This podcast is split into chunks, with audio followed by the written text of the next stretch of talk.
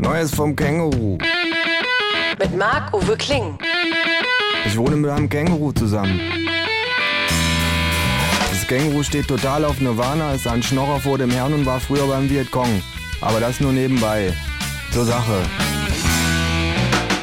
Ich stehe gegen Mitternacht mit dem Känguru und unseren Freunden Otto von Friedrich Wilhelm und Krapotke an irgendeiner Haltestelle und wir warten auf den Nachtbus.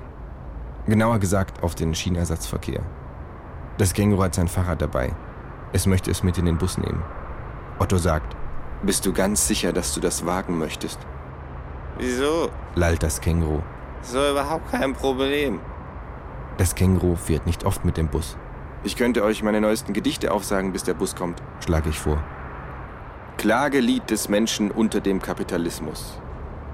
Bis ich in meinem Bette sterbe, Wettbewerbe, Wettbewerbe.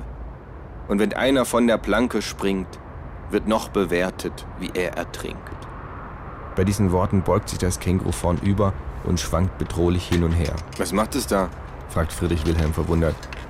Ich versuche. Beginnt das Känguru zu lallen. Ich. Äh. Es hebt seinen Kopf, holt seufzend Luft und blickt mir lange und schwankend in die Augen. Ich versuche, meinen Kopf in meinen Beutel zu stecken. In rasantem Tempo nähert sich plötzlich ein Bus. Krapotke, legen Sie sich auf die Straße und zwingen Sie dadurch den Fahrer, sein Geschoss zu stoppen, sag ich. Jawohl, Jawohl, Herr Hauptmann! Jawohl, Herr Hauptmann! ruft Krapotke und legt sich auf die Straße. Das funktioniert. Der Bus hält. Otto, Friedrich Wilhelm und ich steigen ein. Das Känguru fragt, ob es das Fahrrad mit in den Bus nehmen darf. Wie stellen Sie sich das vor? schnauzt der Busfahrer.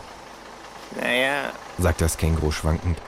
ich würde es einfach durch die Tür in den Bus tragen. das ist ein Bus. sagt der Busfahrer.